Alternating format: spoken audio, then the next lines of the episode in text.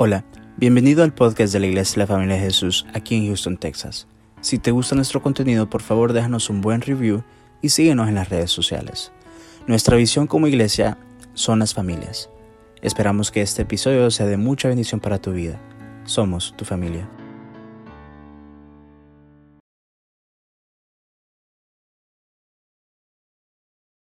Llegar a tu estatura, Señor. Queremos llegar a ser como tú eres, Señor Jesús. La palabra dice que debemos de ser a la estatura de Cristo Jesús y la única manera es de ser transformados en nuestras vidas, Señor.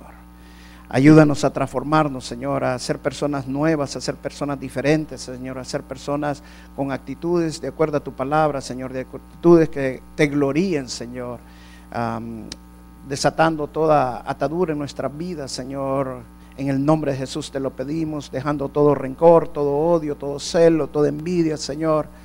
Ayúdanos a esa transformación que necesitamos cada uno, Señor. Yo sé que la mayoría que estamos aquí, Señor, muchas veces no estamos satisfechos y contentos con lo que somos, Señor. Y por lo que la palabra de Dios nos dice claramente, que somos hijos tuyos, Señor, y queremos ser como verdaderos hijos tuyos, caminando, Señor, bien contigo, Señor. En el nombre de Jesús, Señor, te pido que le ayudes a cada hermano, Señor. En el nombre de Jesús, Espíritu Santo, bendice mis labios y declaramos esta palabra de poder, esta palabra de bendición para cada hermano que está aquí en el nombre de Jesús. Amén y amén. Pueden sentarse, hermanos. Gloria al Señor. Vamos a la palabra de Dios.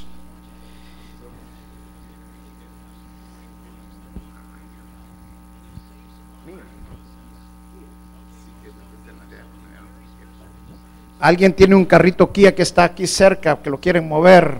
Alguien necesita moverlo porque está parqueado ahí. Creo que alguien tiene la llave allí para que el hermano se los mueva. ¿Y encontró al dueño? Ah, era la hermana. Es su sobrina, hermano. a dos carros, hay otro más, otro más, otro carro más. Un Kia que está cerquita aquí. Bueno, bueno. Vamos a Jeremías capítulo 18. Vamos a leer del verso 1 al 8. Jeremías capítulo 18, verso del 1 al 8. Estamos hablando de la transformación. Transformación es convertirnos, hacernos diferentes de lo que somos, diferentes personas de lo que hacemos. Amén. Yo no sé si a usted le pasa, pero hay veces uno dice cosas que no tiene que decir. Y uno después dice, ay, ¿por qué dije eso? ¿Por qué? O hay veces uno hace cosas que no tiene que hacer. Que la palabra de Dios nos dice claramente que no lo hagamos, pero lo seguimos haciendo muchas veces. Muchas veces es pecado, muchas veces son cosas que van contra nosotros, muchas veces ofendemos a otras personas y, no nos sentimos bien muchas veces con las cosas que estamos haciendo. Y por más que vamos a la palabra, nos cuesta cambiar esas actitudes en nuestras vidas. Yo quisiera que las transformaciones de cada uno de nosotros fueran como la transformación de Pablo, que fue nuestra transformación instantánea aunque vimos el miércoles pasado que la transformación de Pablo comenzó mucho antes de que él fuera a Damasco. Fue en el plan de Dios. Dios dice que Él nos escogió desde antes de la fundación del mundo. Desde allí realmente comienza la transformación de nuestras vidas. Dios tiene un plan el día que Dios te va a tocar tu corazón y todos hemos conocido al Señor Jesucristo como nuestro Señor y Salvador, por lo menos la mayoría de los que estamos aquí, y sabemos que ese día llegó para nosotros porque Dios quería transformar nuestras vidas y Él nos pone el Espíritu Santo dentro de nosotros, nosotros lo recibimos al Espíritu Santo, nosotros somos templo y morada santa del Espíritu Santo. ¿Para qué? Para que el Espíritu Santo trabaje en nosotros. Pero la palabra dice que también nosotros contristamos al Espíritu Santo. Contristar al Espíritu Santo significa no dejarlo actuar. Contristar al Espíritu Santo significa entristecerlo para no que el Espíritu Santo no haga lo que tiene que hacer en nuestras vidas. El Espíritu Santo es un caballero. Si tú lo dejas, Él obra. Si tú no lo dejas, Él no obra. Él es un caballero. Entonces, debemos de dejar que las cosas fluyan en nuestras vidas. Debemos dejar que la transformación sea en nuestras vidas. Porque si no dejamos que la, la, transformación, lo que el Espíritu Santo quiere hacer en nuestras vidas, las cosas van a ser difíciles. Y de eso quiero predicarte esta mañana. Muchas veces cuando estamos pasando momentos difíciles, pensamos nosotros, de que va a ser así toda la vida y yo quiero decirte que no, Dios tiene un tiempo que Dios ha estimado para ese proceso en nuestra vida, pero todas las cosas que sufrimos muchas veces es porque Dios quiere hacernos personas mejores y diferentes. Quiero leerte este pasaje que es el que voy a ocupar para introducir en esta palabra esta mañana. Quiero que lo leamos, lo voy a leer en la NBI. Me gusta la NBI y también me gusta la Reina Valera 1960. Dice, esta es la palabra del Señor que vino a Jeremías. Baja ahora mismo a la casa del alfarero y allí te comunicaré mi mensaje. Entonces bajé a la casa del alfarero y lo encontré trabajando en el torno. Pero la vasija que estaba moldeando se le deshizo en las manos. Así que volvió a hacer otra vasija. Hasta que le pareció que le había quedado bien. O sea, el alfarero no dejó de forjar la vasija hasta que no vio que la vasija estaba bien hecha. La vasija representa quién somos nosotros, porque nosotros somos de barro. La vasija de barro representa a nosotros y el alfarero representa a Dios. Y en otras palabras, lo que está diciendo este pasaje es que Dios no deja de forzar la vasija hasta que no vea que está bien. Y si es necesario quebrantarla, la quebranta, que es la disciplina que nosotros conocemos. Vamos a llamarle por objetivos de estudio esta mañana a la disciplina quebranto. El quebranto viene a ser una disciplina de Dios para cambiar nuestras vidas y forjarnos a la estatura de Cristo Jesús. Y luego dijo, en ese momento, había quedado bien, en ese momento la palabra del Señor vino a mí y me dijo, pueblo de Israel, ¿acaso no puedo hacer con ustedes lo mismo que hace este alfarero con el barro? Afirma el Señor. Ustedes, pueblo de Israel, son en mis manos como el barro en las manos del alfarero. Le vamos a cambiar a la palabra el nombre Israel y le vamos a poner la familia de Jesús. Y mire lo que dice este, viéndolo desde ese punto de vista. Dice, ustedes, familia de Jesús, son en mis manos como el barro en las manos del alfarero. O sea, Dios nos está hablando que somos nosotros somos en las manos de Dios y Dios nos forja a la medida de que Él sabe que es mejor para nosotros y para la gloria de Él. En un momento puedo hablar de arrancar, derribar y destruir a una nación o a un reino. Pero si la, pero si la nación de la cual hablé se arrepiente de su maldad, también yo me arrepentiré del castigo que había pensado infligirles. Es una advertencia que Dios está haciéndole a su pueblo. Hermano, yo creo que Dios nos da advertencias continuamente a nosotros, simple y sencillamente porque Él quiere que nos arrepintamos. La disciplina, el quebrantamiento, cuando Dios hace quebrantamiento en nuestra vida y hace disciplina en nuestras vidas, créame que es como la disciplina que usted le hace a sus hijos. Cuando usted disciplina a sus hijos, yo estoy seguro que le duele más a usted que a sus mismos hijos. Pero es necesario esa disciplina. Así es la disciplina y el quebrantamiento que Dios hace en nuestras vidas. Dios nos da advertencia porque lo que menos quiere Dios es quebrantarnos. Lo que menos quiere Dios es disciplinarnos. Dios no quiere quebrantarnos. Dios quiere forjarnos pero sin quebrantarnos. Dios quiere que usemos la palabra de Dios, que apliquemos la palabra de Dios en nuestras vidas, que dejemos que el Espíritu Santo, que es el que comenzó la buena obra, Él la perfeccione. Y si nosotros dejamos que el Espíritu Santo perfeccione la obra, no vamos a ser quebrantados y el trabajo del alfarero va a ser más fácil. Escucha bien, tu trabajo es hacer que el trabajo del alfarero sea más fácil. Y el trabajo del alfarero es dejarte lo mejor posible. Somos, somos tan vanidosos que nos gusta vernos bien. Nos gusta que nos ve, la ropa se nos vea bien. Nos gusta que el pelo se nos vea bien. Nos gusta que se nos vean bien todas las cosas. Pero lo menos que somos, eh, somos cuidadosos es en cuidar y que se nos vea bien nuestra alma. Y la transformación es que nuestra alma se vea bien, que nuestra alma esté desatada. Pero muchas veces como no dejamos trabajar al Espíritu Santo, como no aplicamos la palabra de Dios y nos dejamos llevar por la carne, Dios tiene que quebrantarnos para hacernos convertirnos como vasijas de la gloria de Él. Amén. Leía un testimonio de un hombre que él entró a la naval, a la Navy, y cuando entró a la Navy se hizo amigo con otro que estaba allá en la Navy. Los dos eran cristianos. Samuel era el que ya tenía más tiempo y Marcos el que acababa de entrar. Pero Marcos tenía, tenía un problema, tenía un problema de alcoholismo. A pesar de eso, él seguía yendo a la iglesia. Pero el alcoholismo iba creciendo. Él sacó el curso en la naval de explosivos. Terminó y se hizo experto en explosivos pero no podía dejar el alcoholismo y el, problema iba creciendo, iba creciendo. Llegó un momento que fue tan grave la situación que lo terminaron echando de la naval, de la Navy, y quedó sin trabajo. A los meses de eso, la esposa ya no lo pudo aguantar y lo dejó también la esposa, lo dejaron los hijos, perdió su esposa, perdió su, familia, perdió su trabajo, porque la atadura del, del alcohol no lo dejaba. El amigo que tenía Samuel seguía luchando con él, seguía orando por él y lo exhortaba, lo animaba y le decía, deja lo que estás haciendo, estás destruyendo tu vida, estás destruyendo a tu familia, estás destruyendo a tus hijos, te estás destruyendo a ti mismo. Lo exhortaba que cambiara, que, que buscara otra manera.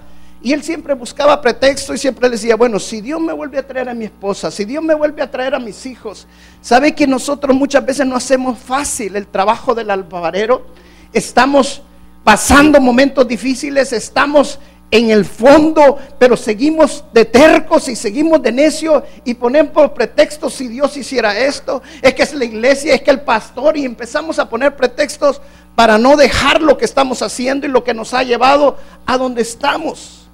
Pero Dios quiere un cambio en nuestra vida. Dios quiere que dejemos esas cosas en nuestra vida. Y el alfarero no va a dejar de forjar la vasija. Entienda eso. El alfarero no va a dejar la, la vasija hasta la que la deje como Él quiere que, que quede. ¿Podrá el alfarero decir... Si le van un aplauso al Señor, déselo con ganas. Amén. ¿Podrá, dice la palabra de Dios, decirle a la vasija al alfarero cómo quiere que quede? No, dice, es el alfarero el que forja la vasija. Pero muchas veces nosotros queremos que el alfarero haga las cosas como a nosotros nos parece mejor. Y no queremos que él siga forjando y somos necios, somos tercos. Este hombre Mark, al final el, su amigo Samuel se, cansó de él, un día lo agarró, lo puso contra la pared y le dijo, ¿por qué no cambias? Le dijo, ¿por qué no haces algo diferente? Si ya vienes aquí, siempre vienes lleno de alcohol, siempre hueles alcohol, le dijo, ya no vengas más, le dijo. Y lo echó de la casa. Y se fue. Pero él, Samuel, empezó a orar y el Espíritu Santo lo reargulló y le dio convicción de que había hecho mal. Y le dice, si yo he tenido paciencia contigo, ¿por qué tú no puedes tener paciencia con Marcos? Pasó un año después de eso, él siguió orando por Marcos y al final se volvieron a encontrar otra vez. Y él, contento, pensando que Dios ya había contestado sus oraciones, empezó a hablar con Marcos para que Marcos cambiara esa actitud, para que Marcos dejara esa atadura. Pero la cosa seguía igual y peor. Y eh, Samuel dijo, no, yo no me voy a desesperar, yo voy a esperar la respuesta en Dios, yo voy a esperar que Dios haga la obra y que Dios perfeccione la vida de Marcos. ¿Sabes que hay veces Dios permite que hayan personas así cerca de tu vida? Y Dios quiere también usarte a ti para forjar a otras personas porque a la misma vez Dios está forjando a Él y te está forjando a ti. Entonces no te debes de rehuir, rehuir el llamado que Dios te está haciendo tampoco. Y tienes que clamar y orar por esa persona. Y eh, Samuel empezó a clamar, a orar. Dios le dio una palabra y Dios le dijo, así como levanté a Lázaro y le di vestiduras nuevas, así voy a levantar a Marcos.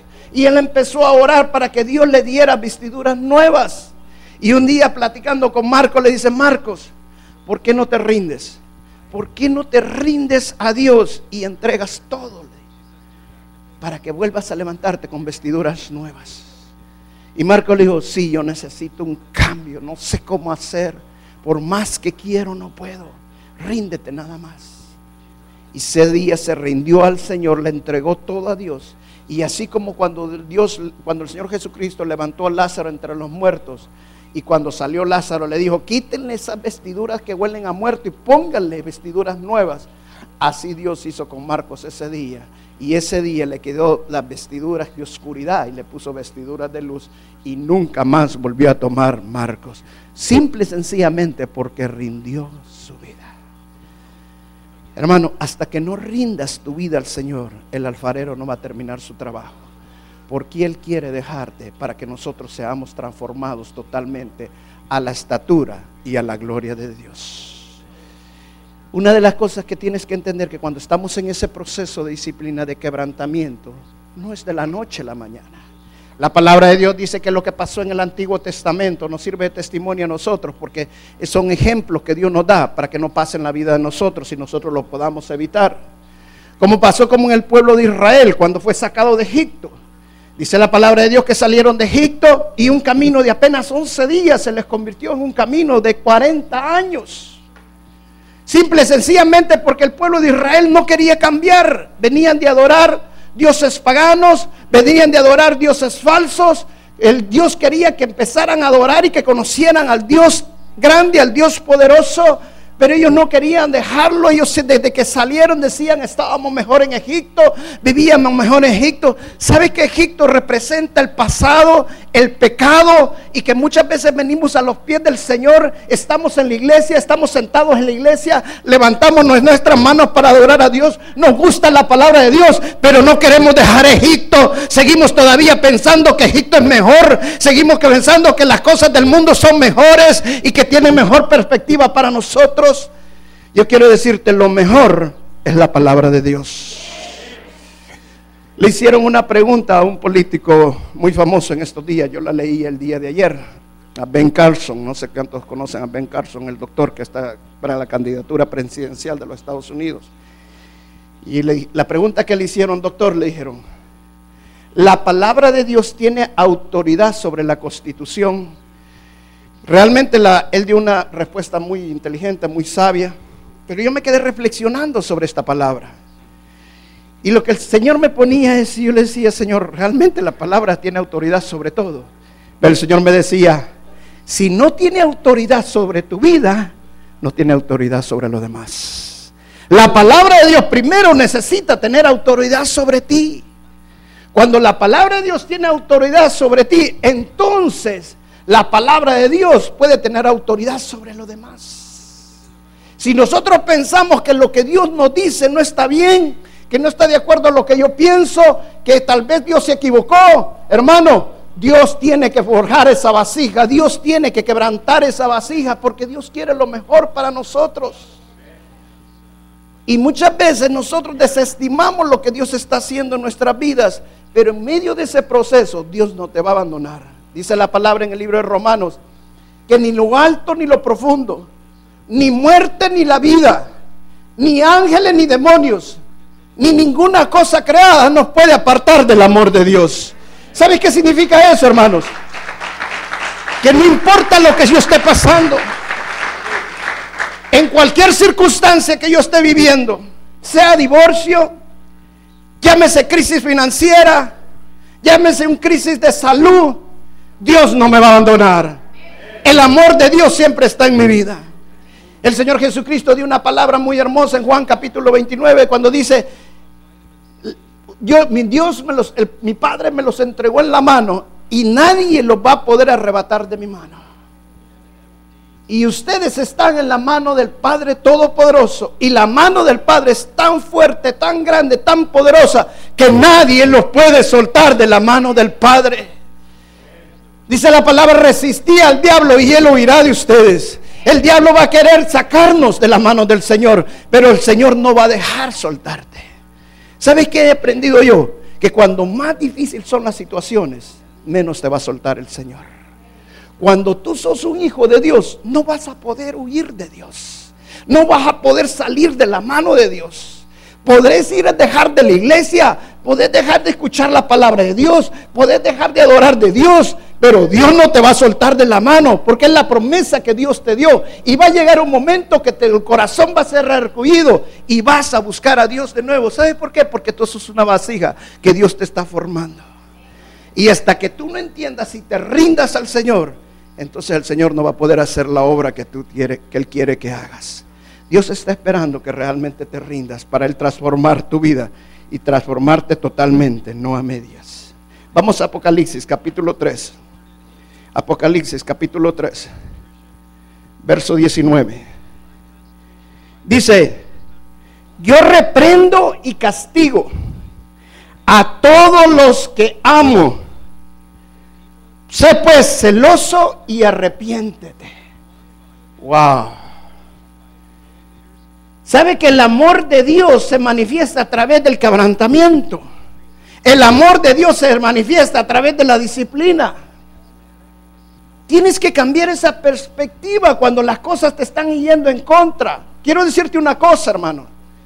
La gran mayoría de cosas que nos van mal son producto de nuestras propias consecuencias. Pero muchas veces también Dios tiene que quebrantarnos porque Él quiere lo mejor para nosotros. Y lo hace por amor a nosotros. La disciplina es solamente expresión de amor de Dios.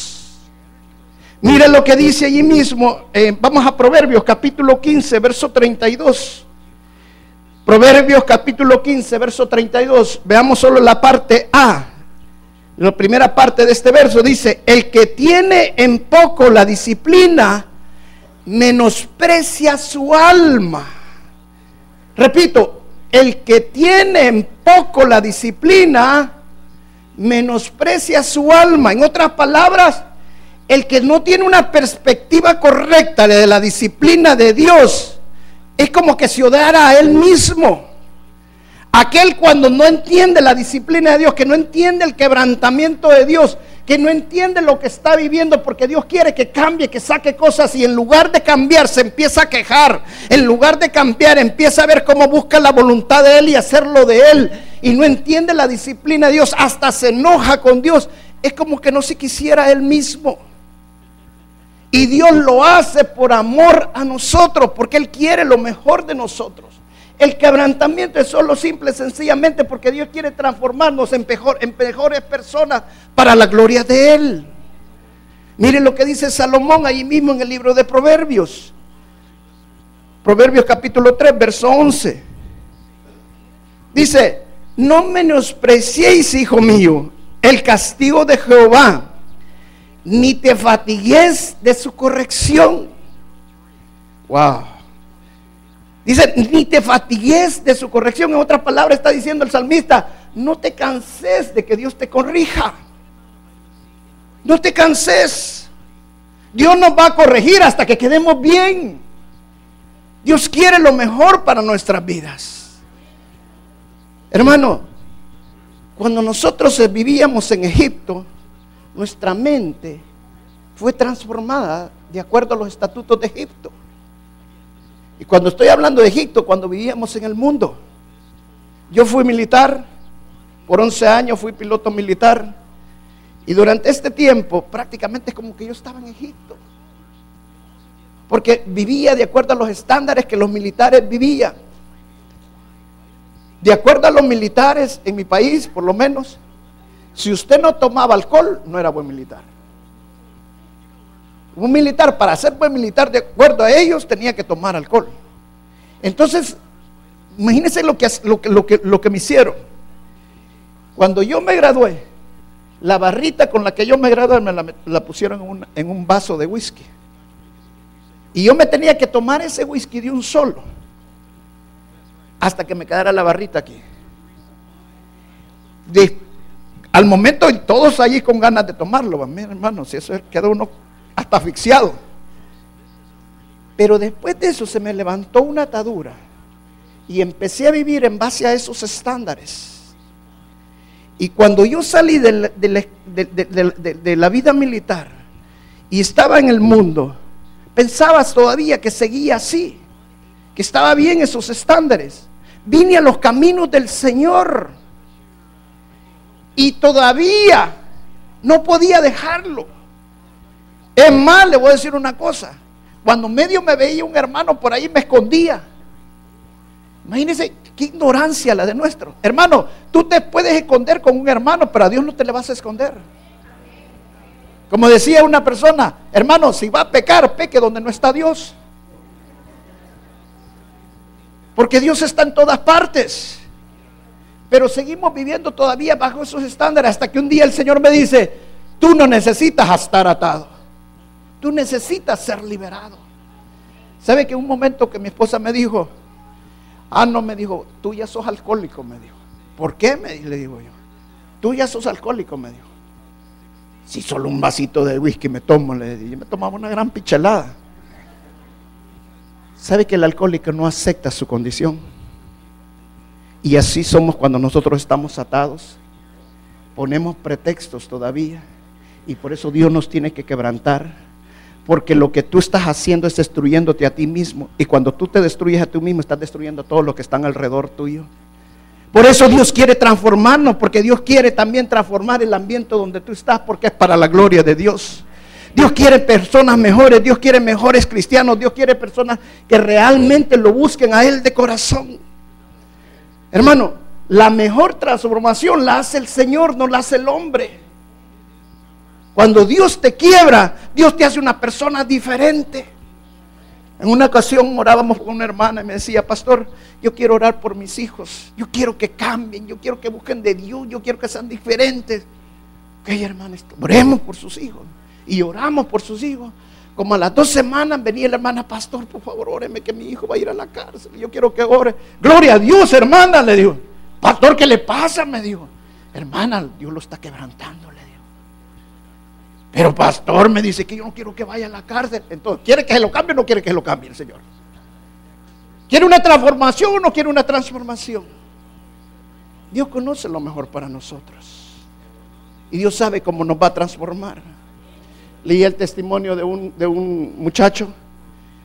Este muchacho nació en el Evangelio, creció en el Evangelio, iba a la iglesia con los, con los papás, estuvo hasta, hasta adorando al Señor en el ministerio de alabanza y todo. Pero un día en la escuela conoció a unos muchachos que se hizo amigo de ellos, que no eran buena influencia. La mamá se dio cuenta de su hijo que estaba con malas influencias, le habló a su hijo le quiso hacer ver que estaba mal, se puso rebelde con la mamá. Después vino el papá, el papá intervino también para que el hijo dejara esas malas amistades, pero también se puso rebelde con el papá y dijo, no, no lo quiero dejar. Y la cosa es que al final, un día, robaron un carro, simple y sencillamente como diversión. Los agarró la policía, él ya tenía 17 años, los otros todavía estaban bajo 16 años, solo a él se lo llevaron preso, los otros no. Y estando en la cárcel le habló a los papás. Los papás cuando contestaron habían estado orando esa noche por su hijo. Y cuando llegaron donde su hijo le dice, papá, le dice, me arrepiento de lo que hice. Hijo, ¿cuántas veces te dijimos que dejara esas malas amistades? Sí, papá, lo he entendido. No te pido, papá, que me saques. Simple y sencillamente te pido que me perdones.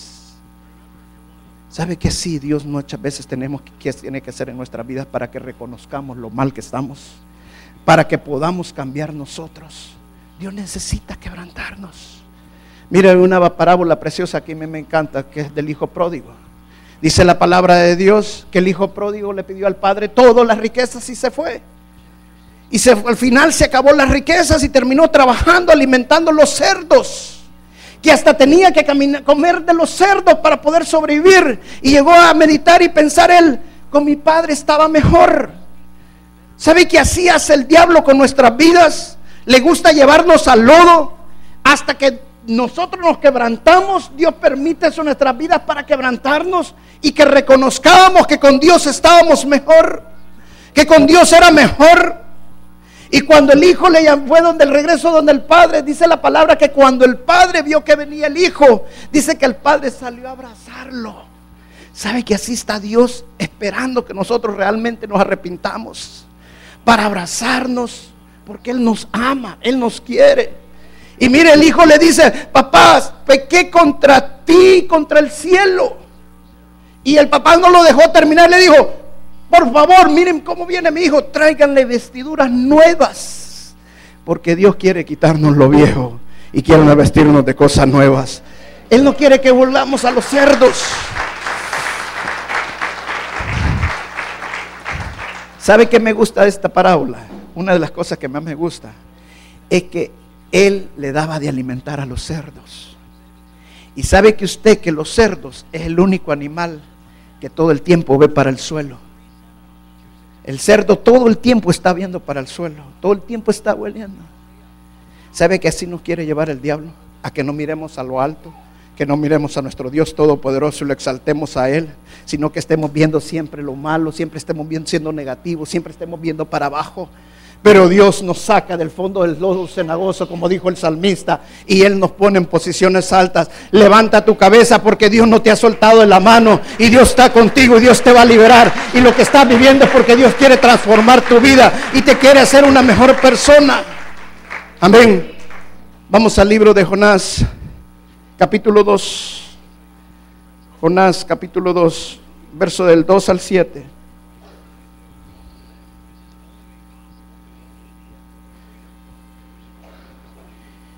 Dice la palabra de Dios. Y dijo, invoqué en mi angustia a Jehová y él me oyó desde el seno del Seol.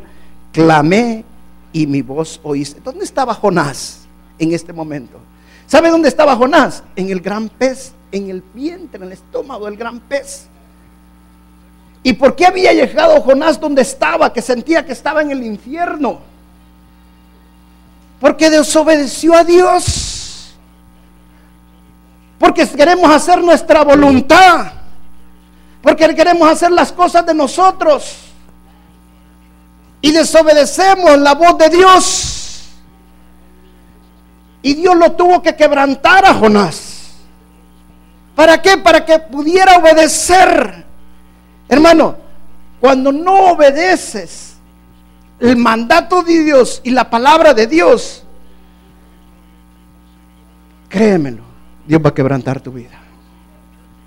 Eso no se predica ahora. ¿Y sabes por qué no se predica? Porque tienen miedo que se vaya. Yo no me importa que tú te vayas. A mí lo que me importa es que seas transformado de acuerdo a la estatura de Cristo Jesús. A mí lo que me importa es que tú vengas seas una persona diferente. A mí lo que me importa es que seas libre de todas esas malas actitudes. A mí lo que me importa es que seas desatado de toda atadura que hay en tu vida. Porque como pastor tengo que hacer lo que la palabra de Dios me pone. Y dice el verso 3, me echaste a lo profundo en medio de los mares y me rodeó la corriente. Todas tus ondas y todas tus olas pasaron sobre mí. ¿Sabes? Las olas representan las tribulaciones en la Biblia. Las olas representan los problemas en la vida. Dice Jonás que le pasaba una ola tras otra. Medio se levantaba de una ola y venía otra ola. A mí me gustaba irme a bañar al mar en El Salvador. Pero en El Salvador hay unas grandes olas. Estamos en el Pacífico y las olas son bien grandes. Y me gustaba irme porque me gustaba que las olas me revolcaran. Le llamábamos tumbo, esperábamos el tumbo y la ola grande nos agarraba y, ¡pum! y le llamábamos tumbo porque nos tumbaba. Y había olas que en medio se levantaba usted y venía la otra ola y ¡bum! lo volvía, agarraba la otra ola. Y eso es lo que me emocionaba ir. Una vez me pegó una revolcada, hermano, que me llevó por unas piedras, salía hasta herido, cortado y todo. Nunca más volví a buscar los tumbos. Hasta allí llegaron los tumbos. ¿Sabe que muchas veces nosotros necesitamos que llegar en esos momentos? ¿Por qué es necesario? No, no es necesario. La misma palabra dice, arrepiéntete. Arrepentirse es cambiar. Arrepentirse es dejar de hacer lo que uno está haciendo. Arrepentirse es ya no hacer lo que hacíamos de acuerdo al mundo, sino hacer la voluntad de Dios. No es necesario que seamos revolcados. No es necesario que nos pasen las olas encima. Pero tenemos que hacer la voluntad de Dios. Y dice el siguiente verso, el verso 4. Entonces dije, desechado soy de delante de tus ojos, mas aún veré tu santo templo. Dice, Jonás se sentía desechado, Jonás se sentía que Dios ya no lo quería. Pero dice, pero he entendido que ni lo alto ni lo profundo, ni la vida ni la muerte, ni los demonios, ni los ángeles, ni ninguna cosa creada me puede apartar del amor tuyo. Porque aún veré tu, santo templo. Las aguas me rodearon hasta el alma, dice Jonás. Rodeóme el, abismo, el alga se enredó a mi cabeza, descendí a los cimientos de los montes, la tierra echó sus cerrojos sobre mí para siempre. Mas tú sacaste mi vida de la sepultura, oh Jehová Dios mío. Cuando mi alma desfallecía en mí, me acordé de Jehová y mi oración llegó hasta ti en tu santo templo. Amén. Hermanos, no necesitamos pasar todo esto. Jonás se hubiera evitado llegar a donde tuvo que llegar si él se hubiera arrepentido y le hubiera dicho. Yo me pongo a pensar en Jonás. Dice que cuando Dios lo buscó, dice que estaba en el fondo del barco y estaba temblando y todo. Cuando lo sacaron a Jonás, mire, el mismo Jonás, sí, yo sé que todo esto es por culpa mía. Hermano, lo iban a tirar al mar. Pero él no quería cambiar. Él prefirió que lo tiraran al mar. Si Jonás en ese momento hubiera parado y hubiera dicho, no, Señor, me arrepiento, voy a hacer tu voluntad, voy a a predicarle el Nínive, Señor. Hermano, en ese momento Dios hubiera parado las aguas. Pero Jonás no se quería rendir al Señor. Dice que Dios ya tenía preparado un gran pez. Wow. ¿Y sabe para qué tenía preparado el gran pez Dios? Para que Jonás se arrepintiera. Porque Dios no lo quería muerto. Dios lo quería vivo. Dios lo quería transformado para la gloria de Dios. Hermanos, Dios quiere cambios en nuestra vida. Dios quiere una transformación en la vida. Dios nos quiere personas totalmente diferentes. Voy a darle una ilustración más de un muchacho. Este joven también era cristiano, iba a la iglesia, buscaba de Dios también, pero él era jugador de fútbol americano y era muy famoso en la escuela porque era bueno para jugar. Era alto, fuerte, fellito, pero era buen jugador. Pero las muchachas lo seguían porque era uno de los mejores jugadores. Y él empezó a andar con una muchacha y con otra y con otra y con otra. Un día un compañero de él, del mismo equipo de fútbol, le dijo, vamos a, una, a, otra iglesia, vamos a ir a una iglesia. Ya ni siquiera iba a la iglesia que estaba yendo anteriormente. Y él fue con el compañero a la otra iglesia. El amigo se quedó hasta sorprendido cuando lo invitó a la iglesia. Pensó que no iba a ir, pero él fue a la iglesia con él. Y cuando llegó a la otra iglesia se fue dando cuenta y fue viendo de que habían otras muchachas ahí también bonitas. Y él siguió detrás de estas muchachas. Vino una de ellas, esta muchacha lo rechazó completamente, le dijo no, lo rechazó. Pero él siguió andando con otras. Un día le habla a este amigo y le dice, escúchame, estoy en la cárcel, necesito que vengas. Llega el amigo y le dice, ¿qué te pasó? Me agarraron con drogas y alcohol y estoy en la cárcel y necesito salvación. Su amigo nunca le había presentado el Evangelio a nadie. Y le dijo a su amigo, mira, le dijo, yo siento que tú realmente te tienes que arrepentir de lo que estás haciendo y que realmente rindas tu vida al Señor. Ahí en la cárcel, este hombre le dice, mira, le digo, lo único que quiero es que Dios me salve. Y si yo necesito hacer eso para salvarme realmente, me voy a rendir al Señor. Ese día se rindió totalmente al Señor. Este hombre salió de la cárcel y nunca más anduvo de picaflor, de anduvo de iglesia en iglesia se rindió totalmente al Señor. Para terminar la historia, hermano, este hombre terminado casado con una mujer que ya tenía una niña producto de una violación. Y él ahora tiene el ministerio que ayuda a hombres depredadores sexualmente. Dios te usa grandemente, Dios quiere usarte para la gloria de Él. No desestime, no desnosprecies la disciplina de Dios. Dios nos quiere disciplinar para cambiar nuestra vida, para hacernos mejores. Dios nos quiere quebrantar porque Dios quiere hacernos mejores personas. Pasen los músicos, por favor. Vamos a terminar en el libro de Hebreos, capítulo 12, verso 11. Hebreos, capítulo 12, verso 11. ¿Están todos conmigo? Vamos a leer. Dice, si se pueden parar y leemos todo, por favor.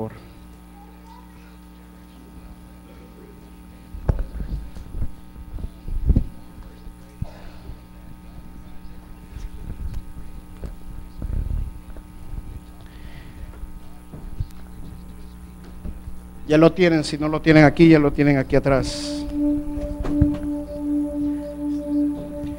Es verdad que ninguna disciplina al presente parece ser causa de gozo, sino de tristeza. Pero después da fruto apacible de justicia a los que por medio de ella han sido ejercitados. Cambia tu perspectiva acerca de la disciplina de Dios, del quebrantamiento de Dios. Estar en las manos de un Dios poderoso, un Dios vivo, no es nada malo. Es todo lo contrario. Tal vez no hay gozo, es más, hay tristeza cuando hay quebrantamiento. Pero la tristeza va a traer fruto. La tristeza va a quebrantar tu corazón. La tristeza va a hacer que tu espíritu se doblegue y reconozcas que hay cosas en tu vida que necesitas deshacerte. La mejor liberación que yo conozco es el quebrantamiento.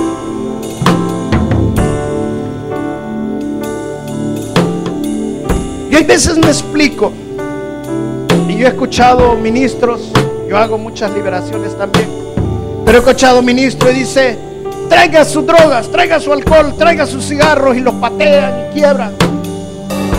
Y sacan los espíritus. Y a algunos les funciona. Qué, pero Dios es así es grande. Pero yo te voy a decir, el mejor quebranto que trae corta cadenas es cuando Dios te disciplina. Marcos perdió su familia. Marcos perdió su trabajo. Marcos estaba perdiendo el mismo. Y todo lo que estaba viviendo era simplemente consecuencia de lo que él hacía. Dios podía haber parado todo eso. Pero él no reconocía que necesitaba rendir a, los pies del Señor. Sabía que lo iba a lanzar al agua. Sabía que iba a morir si lo lanzaba al agua, así como Jonás. Pero no quería rendirse no quería rendirse. Este día para que tú te rindas al Señor. Quiero terminar esta serie, pero quiero terminarla que tú rindas tu vida al Señor. Que tú rindas tus malas actitudes. Que rindas esos vicios.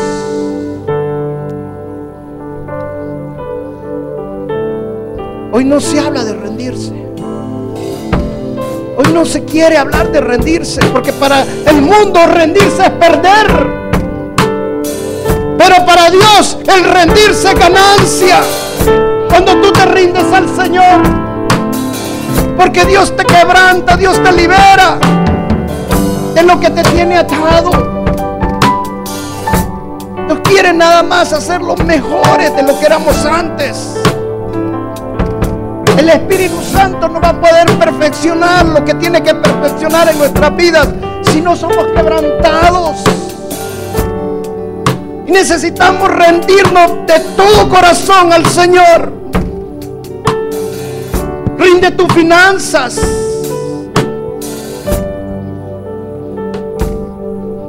Hay hermanos que les cuesta rendir las finanzas. ¿Sabe por qué Dios le dijo al joven rico, deja todo lo que tienes? Porque Jesús no necesitaba nada de él. Jesús es el dueño del oro y la plata. Jesús lo que quería es que rindiera sus finanzas a él.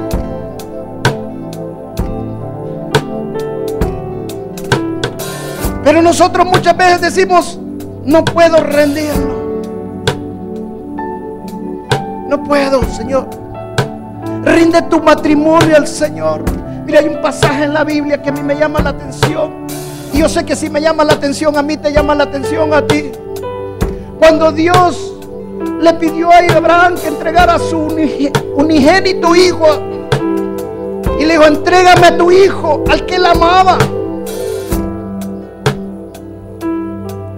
Porque él no quería rendir realmente su corazón. Y Dios conoce tu corazón. Yo me pongo a pensar qué hubiera pasado si Abraham le hubiera dicho, Señor, no. Yo no te lo entrego. ¿Podrá la vasija decirle al alfarero lo que tiene que hacer? ¿Podrá la vasija decirle al alfarero, no te lo entrego? ¿Podrá la vasija decirle al alfarero, tú estás mal, eso no me lo puedes pedir a mí? Pero Abraham, que había sido ejercitado y había sido entrenado, Abraham dijo, sí Señor, te lo entrego. Miren, ni le contó a Sara. Lo agarró tempranito en la mañana y salió con el niño para afuera. Y se fue directo a ofrecer a su hijo. Pero dice que mientras iba en el camino a entregar a su hijo, él sabía que Dios, si lo mataba, Dios lo iba a traer otra vez de regreso. Esa era la fe que tenía.